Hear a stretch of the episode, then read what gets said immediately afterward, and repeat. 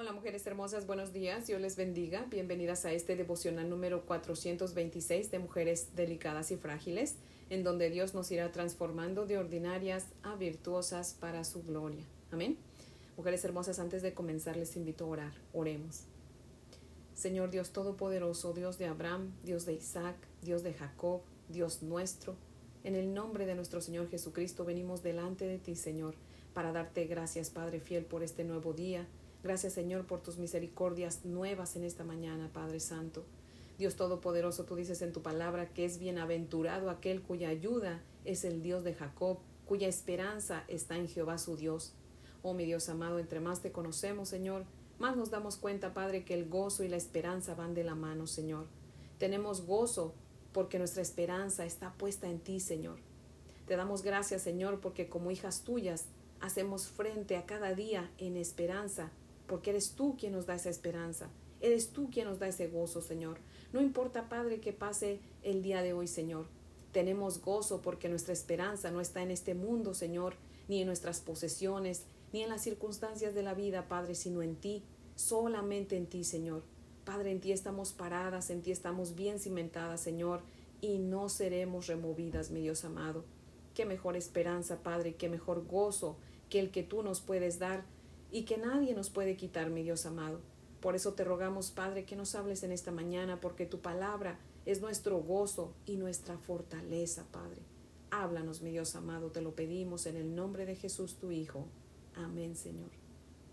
Bueno, mujeres hermosas, si tienen su Biblia, por favor, ábranla conmigo en Deuteronomio. Vamos a continuar con nuestro estudio en el libro de Deuteronomio, en el capítulo 2, en los versos 8 al 23.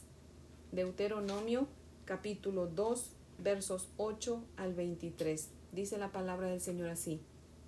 Y nos alejamos del territorio de nuestros hermanos, los hijos de Esaú, que habitaban en Seir por el camino del Arabá, desde Elat y Esión Geber, y volvimos y tomamos el camino del desierto de Moab.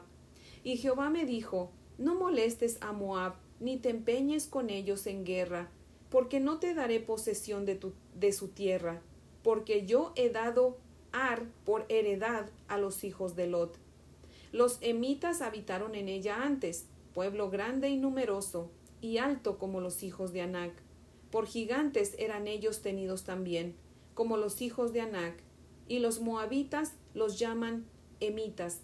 Y en Seir habitaron antes los oreos, a los cuales echaron los hijos de Esaú y los arrojaron de su presencia, y habitaron en lugar de ellos, como hizo Israel en la tierra que les dio Jehová por posesión. Levantaos ahora y pasad el arroyo de Seret, y pasamos el arroyo de Seret.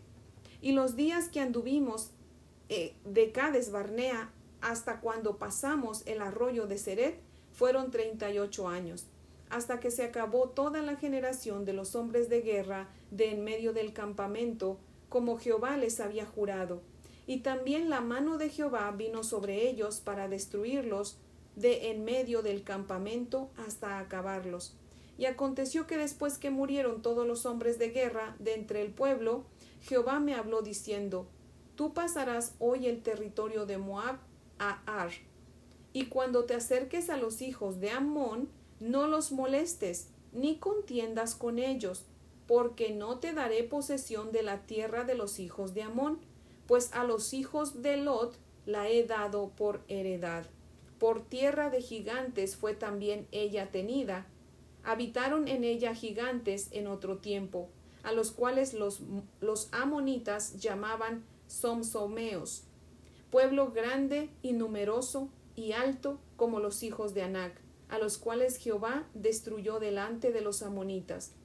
Estos sucedieron aquellos y habitaron en su lugar, como hizo Jehová con los hijos de Saúl que habitaban en Seir, delante de los cuales destruyó a los oreos, y ellos sucedieron a estos y habitaron en su lugar hasta hoy. Y los abeos que habitaban en aldeas hasta Gaza los caftoreos que salieron de Caftor los destruyeron y habitaron en su lugar. Amén. Hasta ahí leemos. Ahora les voy a leer el comentario de Matthew Henry que cita lo siguiente, dice. Tenemos el origen de los moabitas, edomitas y amonitas. Moisés también proporciona un caso más antiguo que cualquiera de ellos. Los caftoreos echaron a los aveos de su territorio. Estas revoluciones muestran cuán inseguras son las pertenencias mundanas. Así fue antaño y así será siempre. Las familias declinan y su fortuna se traslada a familias que prosperan. Tan poca continuidad hay en esas cosas. Esto queda escrito para animar a los hijos de Israel. Si la providencia de Dios ha hecho esto por moabitas y amonitas, mucho más hará su promesa por su pueblo Israel, su pueblo peculiar. Se les advierte que no se metan con los moabitas ni con los amonitas. No se debe hacer daño ni siquiera a los impíos. Dios da y preserva las bendiciones externas para los impíos. Estas no son las cosas mejores, pues Él tiene cosas mejores aún reservadas para sus hijos. Fin de la cita. ¿Se dieron cuenta, mujeres hermosas, cómo comienza esta porción de la Santa Escritura? En el verso 8 dice, y nos alejamos del territorio de nuestros hermanos, los hijos de Saúl, que habitan en Seir. Y esto es lo que yo les decía yo ayer, mujeres hermosas. El pueblo de Israel sí veía a los edomitas, o sea, a los descendientes de Saúl, como hermanos. De hecho, en números 24, cuando Moisés manda hombres a rogarle al rey de Edom que los deje pasar por su territorio, se dirige a ellos como hermanos. Pero como los descendientes de Saúl no veían al pueblo de Israel como familia, aun cuando eran descendientes de su tío Jacob, pues no les quedó otra opción al pueblo de Israel que seguir su camino por otro lado, cuando el rey de Edom los, no los dejó pasar, les negó la entrada y los amenazó. Y dice el final del verso 8 aquí que tomaron el camino del desierto de Moab.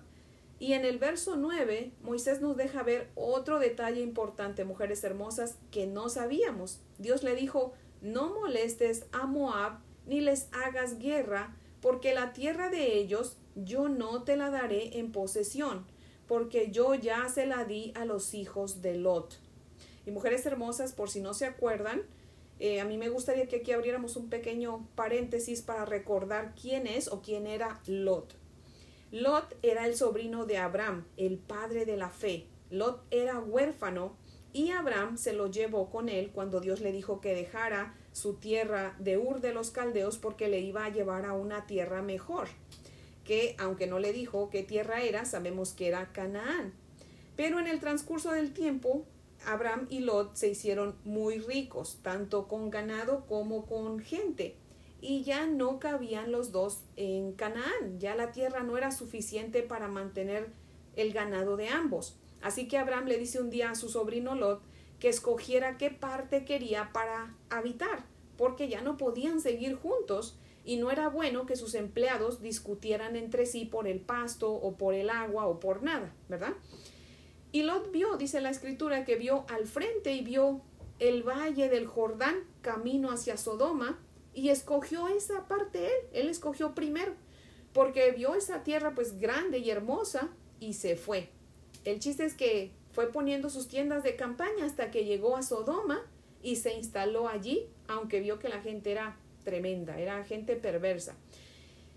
Y un día Dios decide acabar con Sodoma y con Gomorra y por petición de Abraham, Dios rescata a Lot, a su esposa y a sus dos hijas, y ya que estaban eh, de camino, pues la esposa de Lot se muere, eh, perdón, se convierte en estatua de sal por desobediente, ¿verdad? Bueno, pues sí, se murió, ¿verdad? Se convirtió en estatua de sal porque desobedeció. Dios había dicho, que cuando salieran, o sea, que caminaran, les dicen los ángeles, váyanse y no volteen para atrás. Pero la esposa de Lot desobedeció, ella sí volteó para atrás y se convirtió en, una estatua de sal. Pero las hijas de, de Lot, esas no voltearon y Lot, Lot, tampoco, así que los tres siguen su camino, se van. Las hijas de Lot pues estaban en una edad ya de casarse, de hecho ellas ya tenían, eh, ¿cómo se dice? Compromiso, ya tenían sus... Eh, ya estaban comprometidas con, con sus novios para el matrimonio, que bueno, ya hemos visto que en la Biblia no se habla del noviazgo, ¿verdad? Era el compromiso, pero los futuros, los hombres que supuestamente iban a ser sus esposos, no le creyeron a Lot. Lot. Lot los fue a ver para decirles que Dios iba a destruir la ciudad y no le creyeron, ¿verdad? Se rieron de él, lo tomaron de loco y pues él, nada más los ángeles agarran a, a Lot, a la esposa y a los hijos, a las hijas y se van. Pero les digo, a la esposa por desobediente se hizo una estatua de sal, así que él se va con sus hijas. Y yo creo que se fue pensando, ¿verdad? Que, que ya todo, o sea, que Dios había acabado con, con todo el mundo. Aunque los ángeles le avisaron que iba a ser Sodoma y Gomorra. Dios iba a destruir a Sodoma y a Gomorra. Pero tal vez en, pues del, con el caos, ¿verdad? Y, y el pensar que pues ya había dejado toda su riqueza ahí, todo se iba a perder, él se iba a ir con las manos vacías con sus hijas, ¿verdad? Así que yo pienso que él estaba pensando que pues el mundo entero, ¿verdad? Se había acabado y se va con sus hijas y se mete en una cueva. Lo más seguro es que este Lot haya tenido depresión, le haya dado depresión, porque dice la palabra del Señor que sus hijas lo emborracharon. O sea, para dejarse emborrachar por las hijas quiere decir que entonces Lot pues estaba sufriendo una depresión por lo que había pasado, ¿cierto? Había perdido todas sus cosas, había perdido a su esposa, su pueblo, todo, ¿verdad? Y aunque suene ilógico, mujeres hermosas, pues las hijas, cuando lo emborracharon, lo emborracharon porque se habían puesto de acuerdo que iban a dormir con su padre. O sea, básicamente, pues aunque suene ilógico, las hijas abusaron de él para quedar embarazadas de él, porque pensaban igual que Lot, que ya no había gente en el mundo y según ellas pues querían poblar la tierra, ¿verdad? Así que tuvieron eh, hijos, una, un hijo cada una de ellas con su padre, porque ellas con una sola vez quedaron embarazadas y tuvieron un hijo. Y cada una, bueno, la mayor le pone a su hijo por nombre Moab y la menor le pone a su hijo Ben Amí, de donde salieron los amonitas. De Moab, pues obviamente ya sabemos, salieron los moabitas y de Ben-Amí salen los amonitas. Ben a mí, a mí, amonitas. ¿Ok? Entonces, ya saben, ¿de dónde vienen los... Voy a recordar, mujeres hermosas, para ver si se acuerdan del devocional de ayer. ¿De dónde vienen los edomitas? De Esaú. Esaú es el hermano mellizo de Jacob. Así que de Esaú vienen los edomitas, porque Esaú es Edom. Pero los moabitas vienen de Moab, el hijo de la hija mayor de Lot, y los amonitas vienen de Benamí, el hijo de la hija menor de Lot, ¿verdad? Así que mujeres hermosas, esos detalles son, eh, son buenos aprenderlos, memorizarlos para que así vayamos armando cada día más el rompecabezas de, de la palabra del Señor, que es muy hermoso, ¿verdad? Así que habiendo recordado quiénes eran los moabitas y los amonitas, podemos continuar con nuestro estudio de aquí, de esta porción de la Sagrada Escritura. Así que vamos a leer nuevamente los versos 10 y 12, mujeres hermosas, del 10 al 12. Dice la palabra del Señor así. Los semitas habitaron en ella antes pueblo grande y numeroso y alto como los hijos de Anac. Por gigantes eran ellos tenidos también, como los hijos de Anac, y los moabitas los llaman emitas. Y en Seir habitaron antes los oreos, a los cuales echaron los hijos de Saúl y los arrojaron de su presencia y habitaron en lugar de ellos, como hizo Israel en la tierra que les dio Jehová por posesión. Otro detalle más, mujeres hermosas, que vemos aquí, estos versículos nos muestran cómo es que los descendientes de Saúl, los edomitas y los moabitas y los amonitas, obtuvieron sus tierras. Obviamente Dios se las dio, pero ellos tuvieron que conquistarlas luchando contra los antiguos habitantes que, dice la palabra del Señor, eran gigantes también, ¿verdad? El pueblo de Israel se había acobardado cuando mandaron a los doce espías y los diez, diez de los doce espías trajeron un mal reporte diciendo que había eh, este, gigantes en la tierra de Canaán y entonces ellos se ponen a llorar y empiezan a decir, ay, pero entonces el Señor nos trajo aquí porque nos aborrece y ahora nuestros hijos van a morir, somos como unas hormiguitas al lado de ellos, ¿verdad? Pero el Señor les está, fíjense, les está recordando por medio de Moisés esta porción de cómo les está contando, ¿verdad? Les está narrando eh, cómo es que los demás obtuvieron sus, sus tierras. Obviamente dice que Dios se las dio, pero ellos tenían que luchar para, o sea, tenían que conquistar esas tierras. Y les dice, y ahí había gigantes, como diciendo, oiganme, si ellos pudieron, ¿por qué ustedes no? O sea, estos versículos son muy importantes, mujeres hermosas, porque nos dejan ver cómo Dios provee para todos y únicamente por su misericordia, no porque los moabitas o los amonitas o los edomitas fueran buenos, sino solamente por la misericordia de Dios. Amén. Nuestro Señor Jesucristo dice en Mateo 5:45 que Dios hace salir el sol para buenos y malos y hace llover sobre justos e injustos.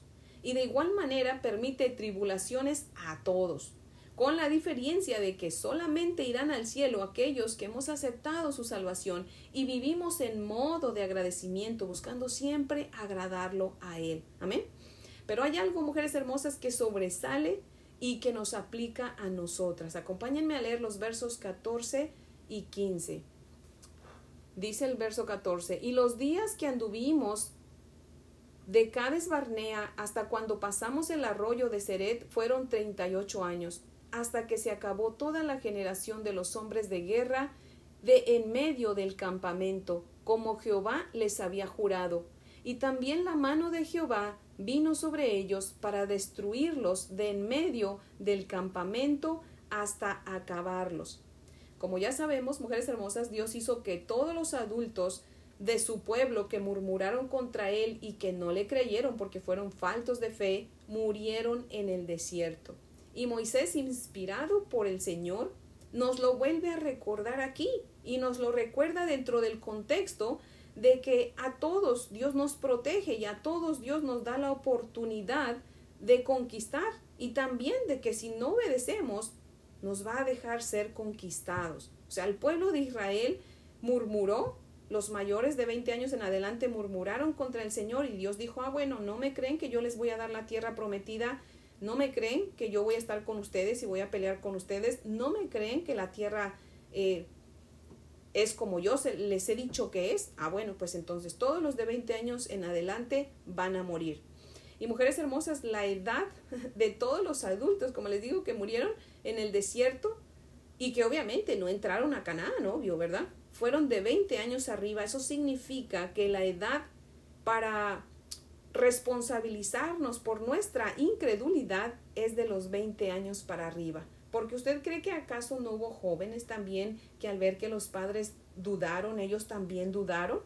Sin en cambio, Dios muestra su misericordia con los de 19 años para abajo y los deja entrar a la tierra prometida. En los versículos 17 al 23 vemos cómo Amón conquistó la tierra que Dios le dio. Moisés quería o más bien Dios quería que el pueblo escuchara esto para que se animaran, pues si los tres pueblos que no tenían a Dios como su Dios habían podido conquistar a otros pueblos con gigantes, cuanto menos no iban a poder ellos conquistar si Dios estaba con ellos, ¿verdad? Mujeres hermosas que me escuchan, si de verdad somos hijas de Dios y Dios está con nosotras, Él nos va a dar la victoria y vamos a conquistar, mujeres hermosas, vamos a conquistar nuestros miedos, nuestros temores y cualquier problema que enfrentemos. Amén. Si los incrédulos pueden, mujeres hermosas, cuanti menos nosotros. Dice la palabra del Señor, si Dios es con nosotros, ¿quién contra nosotros? Y el que habita en nosotros es mayor que el que está en el mundo. Amén. Dice el Salmo 91, el que habita al abrigo del Altísimo morará bajo la sombra del Omnipotente. Amén. Y en Mateo 5:45, como les digo, dice nuestro Señor Jesucristo que el sol sale para todos. Bueno, el sol sale para todos, pero la sombra de Jehová es únicamente para los que habitamos en él. Amén. Mujer hermosa que me escucha, ¿habita usted en Dios? ¿O le están quemando el calor de sus problemas? ¿Le están quemando el calor de sus pecados. Mujeres hermosas, problemas siempre vamos a tener. No estamos en el cielo. Muchas veces queremos vivir como que si estuviéramos en el cielo. Se nos olvida que estamos en la tierra. Esto no es el cielo. Así que el hecho de que seamos hijas de Dios no quiere decir que por eso estamos exentas de, de sufrir, de pasar situaciones difíciles. Pero, mujeres hermosas, si habitamos en el Señor, Él nos fortalece para enfrentar cualquier problema. Amén. Él es experto en proteger, en reforzar y en resolver. Amén. Así que mujer hermosa, venga Cristo, confíe en Él y Él hará. Amén. Así que mujeres hermosas, las invito a orar. Oremos. Amado Padre Celestial, Dios Todopoderoso, seguimos aquí en tu presencia, Señor, porque habitamos en ella, mi Dios amado, gracias a tu misericordia. Gracias, Señor, por recordarnos que tu bondad no tiene límites, mi Dios amado. Tú das a todos, mi Dios Padre, Padre poderoso. Señor, tú tienes misericordia con el justo, pero también con el injusto. Tú das la victoria al justo, pero también al injusto, Señor cuando está en tu voluntad, mi amado Señor. Y nunca lo haces, Padre, basado en nuestros méritos. Alabado sea tu nombre por eso. Porque aparte ni méritos tenemos, Señor, sino solamente por tu pura gracia, Padre fiel. Así que te damos gracias por eso, Señor. Padre, lo único y más importante que nos diferencia entre los incrédulos, Señor, es el que seamos agradecidas, Padre fiel, por habernos salvado y que nos haya, Señor, permitido, o que nos permitas más bien, habitar en ti y tenerte como Señor y Dios. Padre, tú eres nuestra sombra, que nos proteges del calor de las dificultades, Señor. Y que como todo Padre amoroso, Señor, también nos disciplinas, Padre. Tu disciplina es una bendición, Señor. Tú disciplinabas al pueblo de Israel, Señor. Lo sigues disciplinando. Y te damos gracias, Señor, porque a nosotras también, como hijas tuyas, necesitamos tu disciplina, Señor. Padre, ayúdanos, Señor, a serte fieles para que conquistemos y no tengamos que ser conquistadas, Padre. Oh Dios amado, ayúdanos, Señor. En el nombre de Jesús. Amén, Padre fiel. Bueno, mujeres hermosas, espero que tengan un día muy bendecido. Les amo en el amor del Señor. Y si Dios nos presta vida, pues aquí las espero mañana para que continuemos con nuestro estudio. Amén.